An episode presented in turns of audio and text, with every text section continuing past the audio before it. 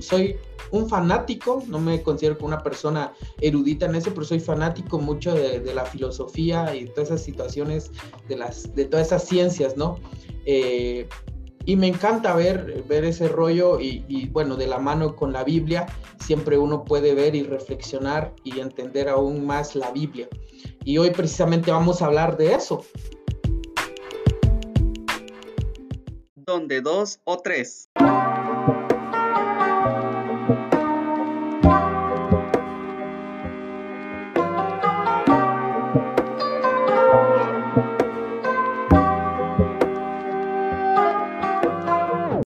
Tratar la manera de, mostrarte de, alguna manera cómo algunos ven e interpretan eh, este texto bíblico que es la mujer y el dragón. Y si tú a lo mejor no estás de acuerdo con algo, pues está bien, no hay ningún problema, no, no tengo ningún problema con eso. Si a tú lo mejor te dices, no, yo me inclino más a esto, pues tampoco hay ningún problema, ¿no? Yo siempre he dicho, lo importante es que tú sepas por qué crees lo que crees, ¿no? Que tú tengas también argumentos para decir, yo creo esto por esto y esta razón. Entonces yo en ningún momento, yo no quiero ofenderte en el transcurso de esto, yo solo quiero que tú entiendas que Apocalipsis es un libro amplio y que por lo mismo que son figuras las que se utilizan, pues las figuras tienden a, usarse de, alguna manera amplia, ¿no? Alguien puede interpretar eso de una forma, pero otro de otra, pero hoy yo voy a tratar y, yo me centro en la escritura, ¿no? En lo que apoya la Biblia y, y voy a tratar de hacer una exposición bíblica acerca de esto, ¿no? Aunque muchas también de las otras posturas son posturas bíblicas, que también la Biblia los puede respaldar. Pero yo voy a tratar de llevarte por la postura ah, que se apega más a la Biblia o que tenga más fundamento bíblico. Ah, que es la que hoy te voy a mostrar. Y a lo mejor, como te digo, tú no la compartes, pues órale, está bien. Yo te entiendo, eh, te soy sincero, este tema es súper amplio, así que eh, JJ me dijo, tenés 35 minutos y ya me volé 5, entonces me quedan 30, entonces vamos a tratar la manera de, de, de, avanzar con esto. Así que yo quiero que vayas, encendas tu Biblia eh, o saques tu Biblia, la que tengas ahí de papel, ¿no? Eh, como, como te sientas más cómodo con que no te distraiga el WhatsApp o el, Facebook o lo que sea. Eh, yo quiero que vayas a tu Biblia y que nos vayamos a Apocalipsis 12. Yo te voy a pedir que participes, yo, yo no quiero sentirme solín solito hoy, y, yo quiero que también ustedes puedan participar, a lo mejor ustedes tengan comentarios acerca de qué han escuchado eso o qué piensan de eso y son libres de comentar, no hay ningún problema. Entonces, hoy vamos a estar del, bueno, del versículo 1, ¿no? Al versículo, hasta el versículo 6, del 1 al 6. Eh, yo utilizo una, la nueva Biblia de las Américas y también a la par utilizo muchas veces la Dios habla hoy. Entonces, eh, no sé, alguien de ustedes que me haga favor de leer, que ya hable mucho y, yo, yo quiero escuchar a alguien de ustedes. Luego se vio en el cielo algo muy grande y misterioso. Apareció una mujer envuelta en el sol. Tenía la luna debajo de sus pies y llevaba en la cabeza una corona con doce estrellas.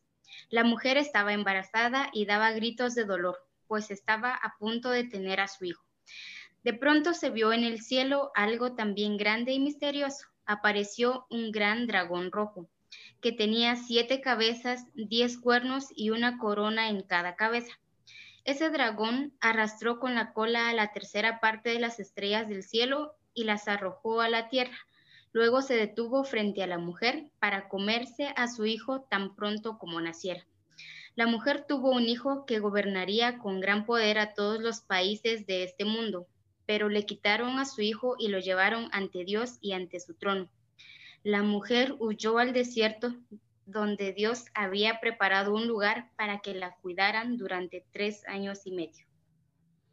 Muchas gracias, eh, Beverly. Bueno, vamos a entrarle a esta onda. Pues fíjense, déjenme, como, como dicen siempre, fíjense, eh, fíjense que hay como, como ciertas variaciones. Eh, e, en cuanto a, ciertas formas de pensamiento que han existido durante la historia y para poder entender y a lo mejor ustedes puedan ver eso, eh, yo creé como una pequeña imagen, solo que no sé si la puedo compartir o proyectar aquí. Bueno, yo aquí les, les, he colocado esto, miren, e, es algo que probablemente no se compara a lo que podrían leer en otro lugar, pero aquí les voy a explicar más o menos eh, qué creen ciertas formas de pensamiento acerca de la mujer, porque uno de los problemas más fuertes de este texto es la interpretación de ¿y quién es la mujer, no? Y entonces aquí hay como ciertas corrientes de pensamiento, ¿no? Eh, entonces aquí dice, una gran señal apareció del cielo, una mujer vestida del sol. Ahora dice, primero aquí tenemos a los liberales, ¿no?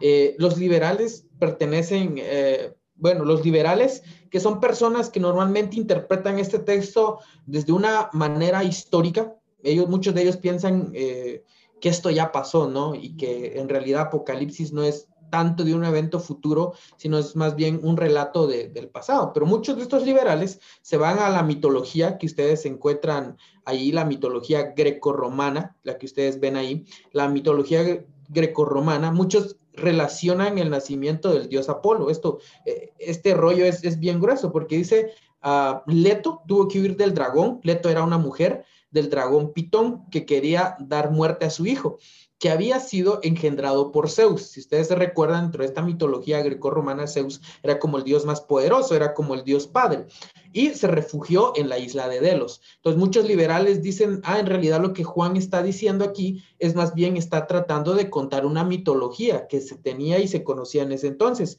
También existía una mitología babilónica de la diosa Tinamat que representó un monstruo acuático, que fue representado, representó un monstruo acuático de siete cabezas, justo como nosotros más adelante lo vamos a ver. Fue vencida por Marduk. Marduk no es esa banda que no quisieron dejar entrar aquí a Guate, eh, sino me refiero al dios de la luz y de la sabiduría dentro de la mitología babilónica. Y fue elevado al mayor de todos los dioses del panteón babilónico por derrotar a Tinamat. Entonces Marduk viene siendo como, como el, más fuerte, ¿no? Por haber vencido a esta bestia de siete cabezas. Entonces muchos de los liberales eh, vienen y tratan de explicar esta visión de Juan eh, en lugar de hacerla ver como una visión, más bien ellos dicen, probablemente Juan viene y toma parte de la mitología de la cultura y entonces la entreteje en la Biblia.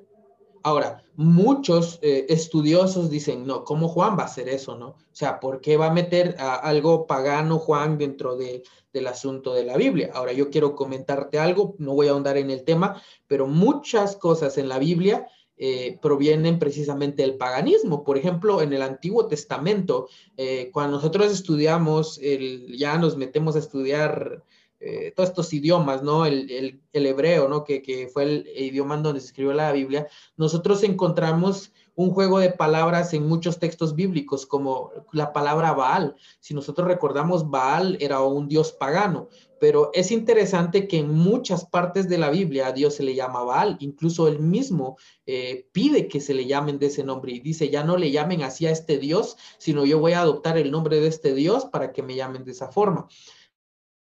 Ah, prácticamente lo que se hace aquí es agarrar mucho de lo pagano y Dios lo utiliza para él. Incluso nosotros cuando leemos el apóstol Pablo, cuando él está en el aerópago, nosotros podemos ver ahí que eh, él cita a filósofos, a filósofos que habían existido tres y cuatro siglos antes de Cristo. Este famoso texto de en él vivimos, en él existimos y en él nos movemos, en realidad era un poema de uno de estos filósofos. Entonces, muchas veces sí se toma de la literatura digámosle así, pagana, eh, mucho de esto, pero es utilizado aún para eh, ejercer o llamar la atención o mostrar un ejemplo, ¿no? Ahora, aquí tenemos esto, la mitología grecorromana y la mitología babilónica. Eso es lo que piensan los liberales. Los liberales dicen entonces toda esta historia en realidad ya fue contada. Y lo que hace realmente aquí Juan es hacer una mezcla de esto. Probablemente ustedes vayan a encontrarse a alguien que piense eso, así que no se extrañen y les diga, no, en realidad eso no tiene que ver con profecía, pues eso ya pasó, eso en realidad era mitología. Entonces, eh, vos tranquilo y, y, recordá, ese cuate está siguiendo a los liberales y, déjalo ser, ¿no? Eh, tendrá sus argumentos y, te, no me voy a meter a ese rollo. Luego eh, está la otra interpretación espiritualizada o alegórica, ¿no? Eh, ¿Qué quiere decir esto? Cuando nosotros agarramos una figura y la alegorizamos demasiado. Eh, por ejemplo, yo aquí tengo una cosita roja, ¿no? Y, de, repente digo, ¿qué es esta cosita roja? Es una caja y es roja. Ah, simboliza, qué sé yo, la sangre que derramó Jesús o cosas así, en ella está guardada o cosas como esas. Eso es como alegorizar mucho lo que yo tengo aquí en físico, por ejemplo. O, o por ejemplo, yo qué sé, a veces sucede a veces utilizamos cosas para llamar la atención y esa es la idea de la interpretación espiritualizada o alegórica. Ahora, la primera forma de interpretación espiritualizada o alegórica eh, es que muchos dicen que la mujer representa a María. Y, si te pones a pensar, puede ser, ¿no? Porque sí, la mujer representa a María, mm, probablemente, ¿no? Si te pones a pensar. Esta postura ah, la, la consideran normalmente nuestros hermanos, ah, bueno, yo les digo hermanos, eh, bueno, los católicos romanos, ¿no? Eh, los católicos, muchos de ellos, no digo que todos, pero normalmente ellos consideran eh, esta, situación, esta postura de espiritualizada o alegórica, que la mujer representa a María. Ahora, hay un problema un problema bien fuerte con esta interpretación y, ahorita te la voy a explicar. Primero, porque los católicos, eh, al interpretar este texto, eh, no toman en cuenta ciertas cosas. Por ejemplo, parte de su doctrina en la Iglesia Católica, y justo lo, busqué y lo investigué y, recordé algunas de, de mis clases, es que a muchos de ellos, bueno, no muchos, sino ellos generalmente en su credo, eh, ellos prácticamente eh, consideran que María no tuvo dolor a la hora de partir. Incluso me tomé la molestia de, buscarte algún blog para que tuvieras que lo que te digo no es no es como casaca o como que lo que o que te estoy metiendo casacas acá. Em, y aquí te lo vamos a ver si me lo logra proyectar. Bueno, aquí está. Eh, entonces, eh, aquí yo empecé a, ver y aquí está, por ejemplo, hay una objeción y, bueno, es, es, todo un rollo, pero quiero que le pongas atención a esto. Dice, el dolor del parto de la mujer es consecuencia de la unión carnal del varón. Y luego dice, eh, después de haber dicho parirás con dolor, se añade y estarás bajo el dominio del varón pero como dice Agustín, y ahí aparece todo un paréntesis, ¿no? Eh, dice, aquí dice, de la sentencia debemos excluir a la Virgen Madre de Dios, la cual por haber concebido a Cristo sin la, y ahí aparece una palabra rara, ah, sin la colubie del pecado y sin uh, y, y sin el menoscabado de la unión con el varón engendrado sin dolor, sin violación de su integridad y permaneciendo intacto el pudor de su virginidad.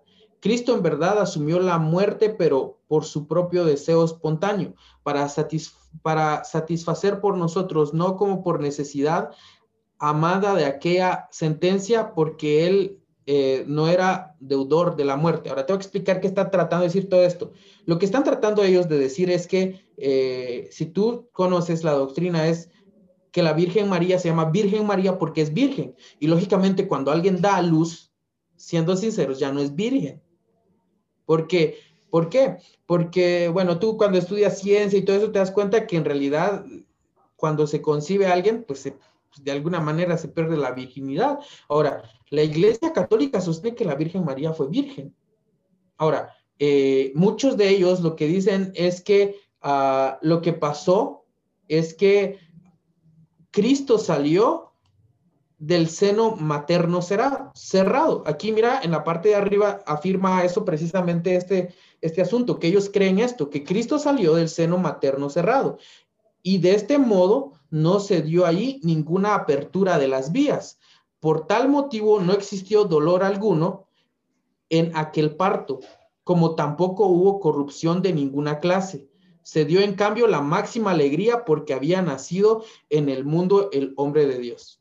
Lo que trato de decirte es que los católicos piensan que cuando la Virgen María dio a luz, primero, no tuvo dolor y segundo, que cuando dio a luz siguió siendo virgen, porque como tú leíste, fue como una onda que, fue externa, ¿no? Y que no eh, prácticamente mm, eh, la Virgen María mantuvo su integridad. Ahora, el problema con la interpretación del texto que, que te estoy mostrando en este momento es que el, el, asunto que sucede aquí es que en el versículo 2 de este texto aparece esta situación que dice, estaba encinta y gritaba, y dice, y gritaba por los dolores del parto.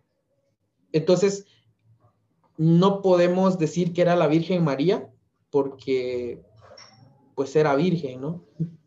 Y lo otro es que no tenemos muchos textos que apoyen esta postura. Lo otro es que la mujer tuvo más descendientes. Si ustedes van más adelante en el mismo capítulo, en el verso 17, Correcto. Y dice que se fue a hacer guerra, ¿no? Por la, por la descendencia de ella.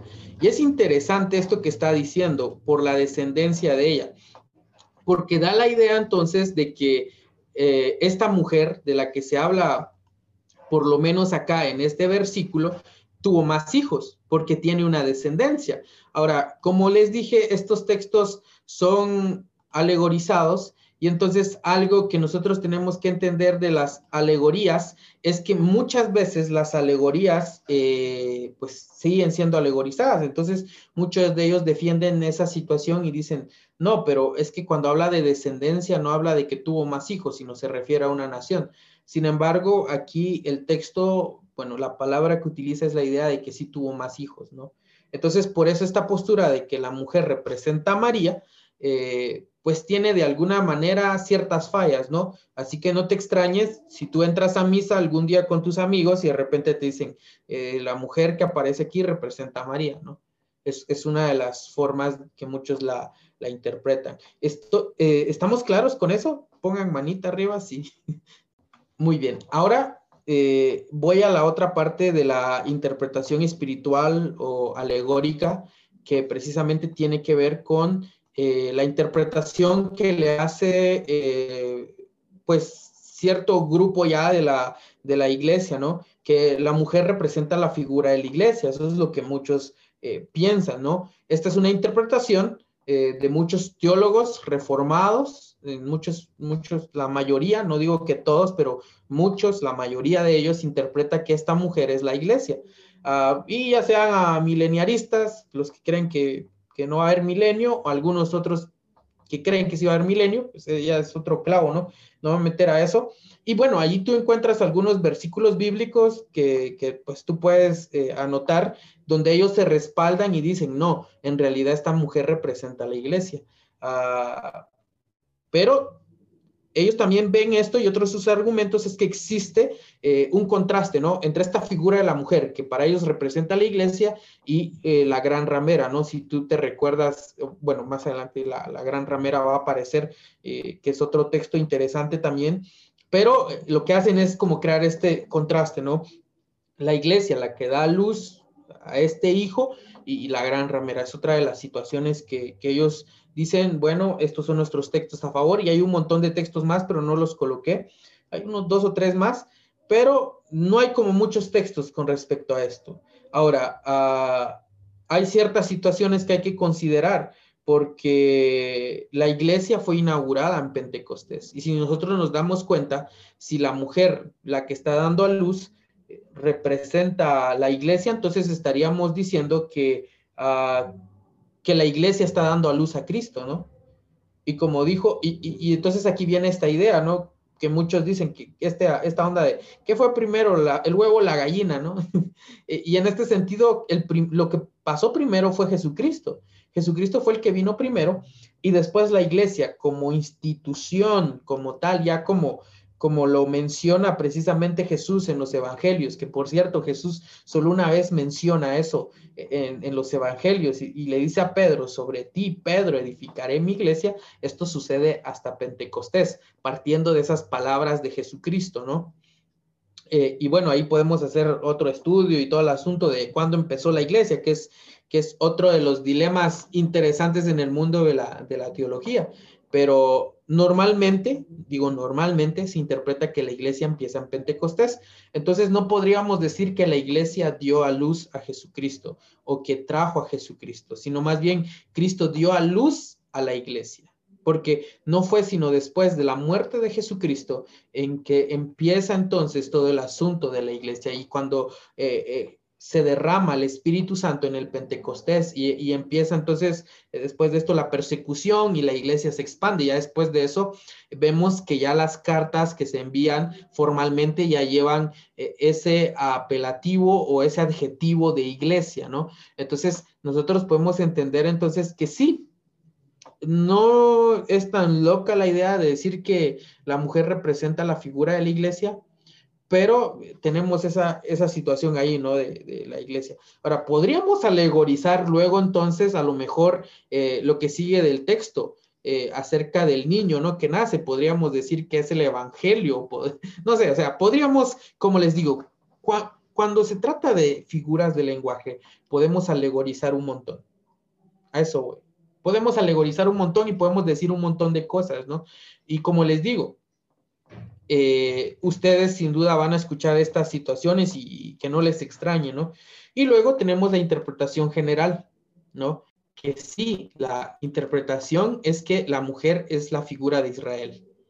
Eh, primero, son muchas más evidencias bíblicas que apoyan esta postura eh, y existen varias referencias con respecto a esto y ahí te anoté todas esas referencias bíblicas que vos puedes leer donde da a entender y hace ver a esta nación de Israel como una mujer y el contexto próximo de Apocalipsis apunta a Israel, ya que la escena se centra en Jerusalén en el 11.8. Si tú sigues leyendo, te vas a dar cuenta que que la próxima escena se centra en Jerusalén. Entonces, tomando en cuenta el contexto no solo inmediato, como nosotros le llamamos, que son los versos que están antes y después del, verso, sino también viendo el contexto en general, hay, hay, como más apoyo a esta interpretación general que se le da o esta interpretación eh, donde la mujer es la figura de Israel.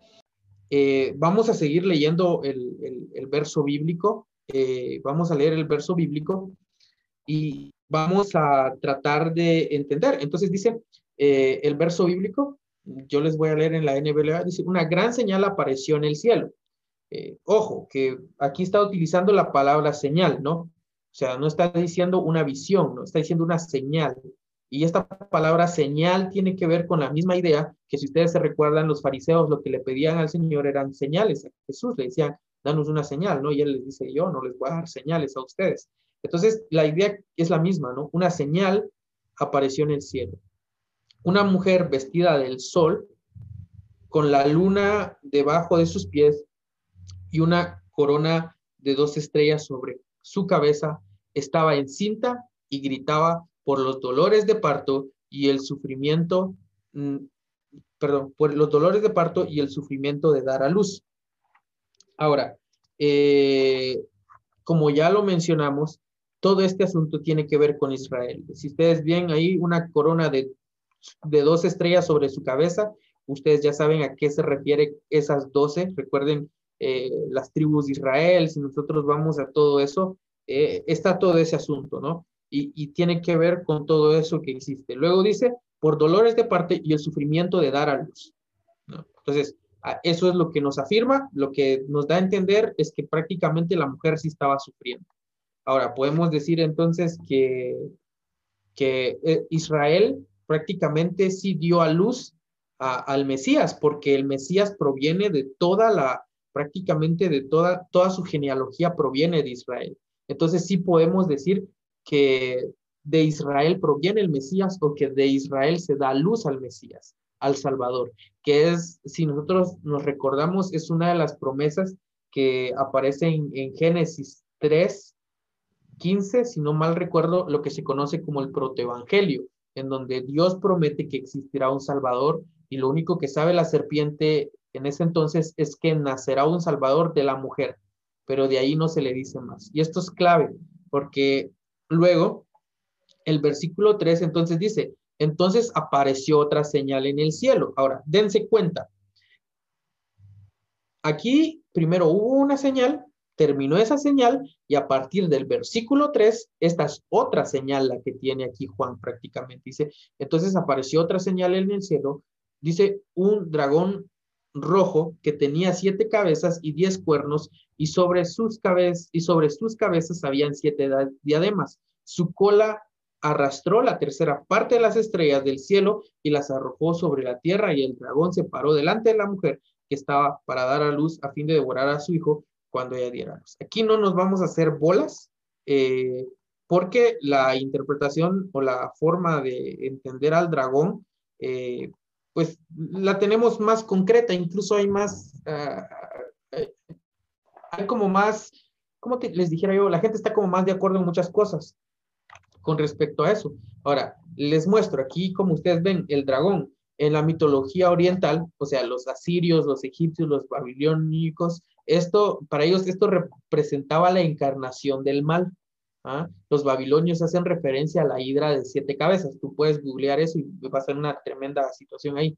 Luego dice, en la escritura dragón puede referirse desde una simple serpiente, como la vimos en Génesis, lo que les comenté hace un ratito, a un monstruo enorme o marino como Leviatán, lo que aparece en, muchos de los en muchos de los libros poéticos, ¿no? Eh, en Job precisamente aparece esta situación. Más adelante, es decir, en el versículo 9, si ustedes quieren, van al versículo 9 en este momento, dice, se da la interpretación de la figura como la serpiente antigua, la que se llama diablo Satanás. Vamos al versículo 9. ¿Alguien hace favor de leer el verso 9? Dice, y fue lanzado fuera el gran dragón, la serpiente antigua que se llama Diablo y Satanás, el cual engaña al mundo entero.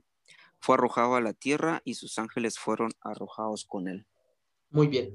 Eh, gracias, Jonathan. Algo bien interesante es que prácticamente aquí ya no hay como que especular, porque la misma Biblia nos da la interpretación de quién es este, es Satanás. Eh, tal y como lo, dijo Leonel, eh, representa a Satanás. Ahora, vamos a ver las características de este, de este dragón que aparece y las características de este dragón tienen que ver con, eh, primero, dice la Biblia, que era un gran dragón. ¿ah? La primera es grande. Y si tú te recuerdas, a Satanás se le describe como alguien grande en Ezequiel 28.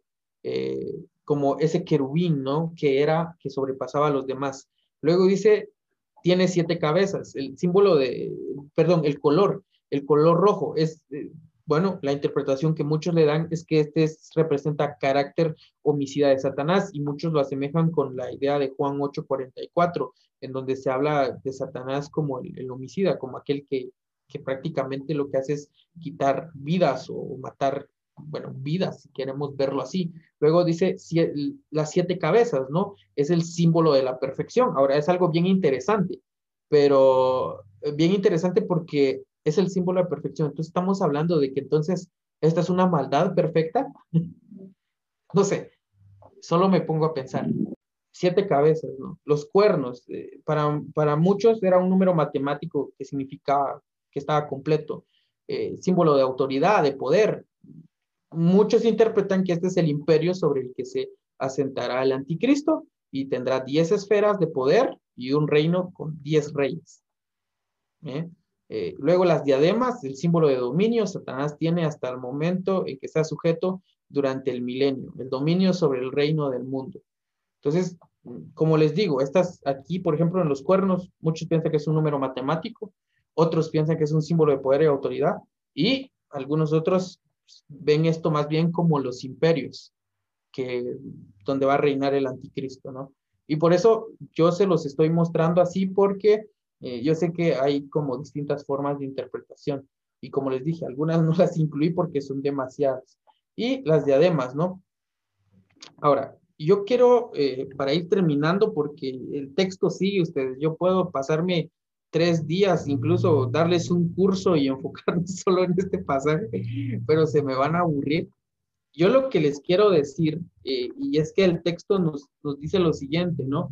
Dice, habían siete diademas, su cola arrastró la tercera parte de las estrellas. Muchos de ellos piensan que esas estrellas simbolizan los ángeles. Si ustedes recuerdan que Satanás engañó a cierta parte eh, de los ángeles, y aquí dice, eh, la tercera parte de las estrellas del cielo y las arrojó sobre la tierra.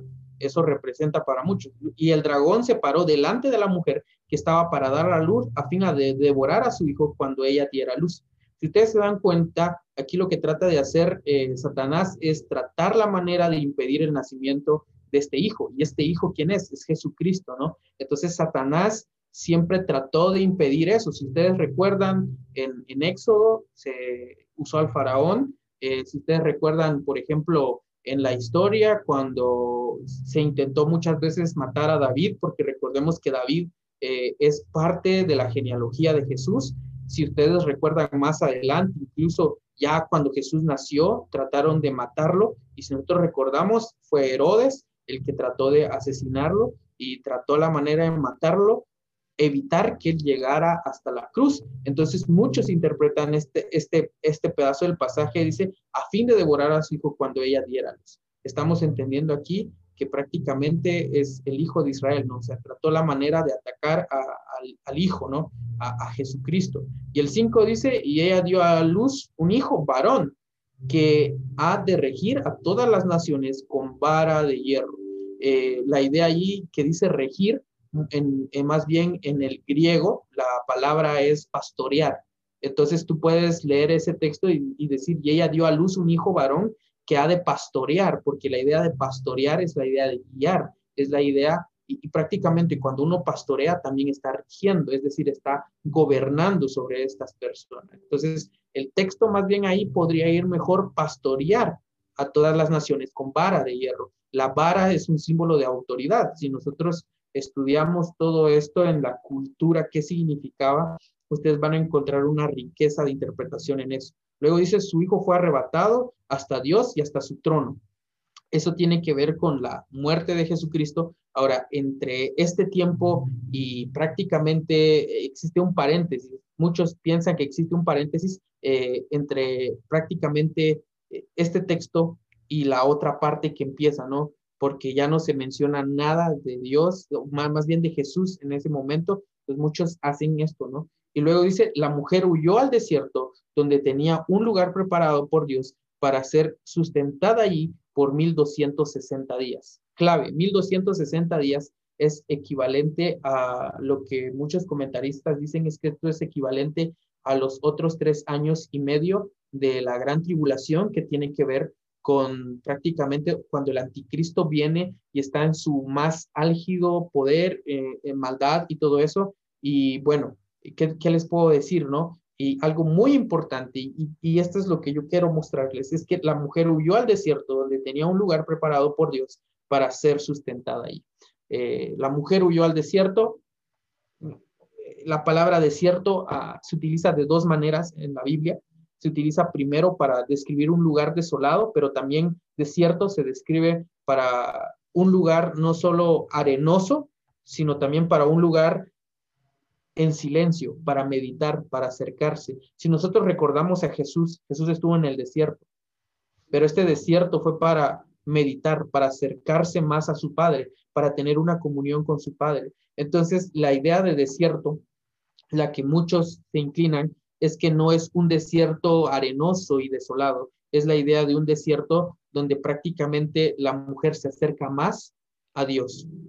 ¿No? Pero además no la mujer no solo es llevada al desierto, sino o no solo va al desierto, sino también tenía un lugar preparado por Dios, es decir, Dios tenía un lugar para esta mujer en el desierto. Pero además de que Dios ya tenía un lugar preparado para esta mujer en el desierto, eh, también tenía sustento para esta mujer. Y ahí va a pasar esta mujer los 1260 días, que son prácticamente el tiempo en que, eh, la, digámosle así, va a estar el anticristo con, con, con lo más alto, ¿no? Y, pero vemos que Dios en medio de ese tiempo va a proteger al pueblo, ¿no? que va a sustentar al pueblo, que tiene algo preparado para el pueblo. Y esto, yo lo que quiero decirte es que tú tienes que recordar las palabras de Jesús que dijo, en el mundo encontraréis aflicción, ¿no? Y, yo creo, más allá de, de, una interpretación de que esto significa esto, de que esto significa lo otro, como te dije, hay distintas formas de interpretación, quiero que entiendas que nosotros podemos a lo mejor identificarnos con esta mujer que atraviesa por situaciones idénticas, pero tenemos que entender que el Señor nos protege, que el Señor tiene aguardado un lugar para nosotros. Y cuando estemos en un desierto, recordemos que esos desiertos nos deben de acercar a Dios, que está ese silencio muchas veces, pero que ese silencio nos debe de acercar a Él. Y que Dios tiene preparado un lugar para nosotros y que nos va a proteger no solo de esas circunstancias difíciles que están sucediendo, que muchas veces podemos nosotros estar huyendo de esas situaciones como iglesia, como personas individuales, como nosotros queramos verlo. Como, y, si queremos verlo como el pueblo de Israel, Dios está protegiendo a su pueblo de Israel. Si queremos verlo como la iglesia, Dios está protegiendo a su iglesia. Si tú quieres verlo como para ti mismo, Dios te está protegiendo como para ti mismo. Y Él tiene algo para ti y no solo eso, sino que Él proveerá. Él, algo bien interesante que, dice aquí en la Biblia es que dice que Dios sustenta, para ser sustentada ahí, y, y, es interesante eso, para ser sustentada, no solo preparó el lugar, sino también le dio sustento, porque en los lugares desérticos no hay lugar, en donde poder ir y decir, me voy a, voy a comprar esto o, voy a tratar la manera de, guardar esto, ¿no? O sea, cuando va subiendo, ¿no? La, situación en la que te encuentres, ¿no? Normalmente no estás preparado para eso, pero en medio de eso Dios nos sustenta, ¿no? Y a, eso quiero llegar, más allá de, todo eso que les hablé, que es una interpretación que muy, muy general, la que les di, eh, Dios nos sustenta, Dios está con nosotros y eso quiero que recuerdes, que Apocalipsis más bien no es un libro que nos debe infundir temor, yo siempre lo he dicho, sino nos debe hacer ver la gracia de Dios reflejada hacia el mundo, que nos debe hacer entender y recordar que tenemos una esperanza, como lo decía Pedro, una esperanza viva. Y eso es lo que nosotros necesitamos hoy en medio de esta situación, de esta crisis sanitaria. Lo que el mundo necesita es una esperanza. Y, toda la gente que es el fin del mundo, pues yo, la verdad, no soy muy, eh, no creo mucho en, cuestiones de, conspiración, ¿no? Y todo eso, pero algo que sí te puedo decir es que en medio de todo eso, Dios te va a guardar, en medio de todo eso, Dios te va a sustentar. Y es lo que su palabra ha dicho. Si tú te recuerdas y vas a, los salmos, ahí prácticamente Salmo 23, Jehová es mi pastor, nada me faltará. Y aquí tenés la figura del pastor, a Jesucristo como pastor.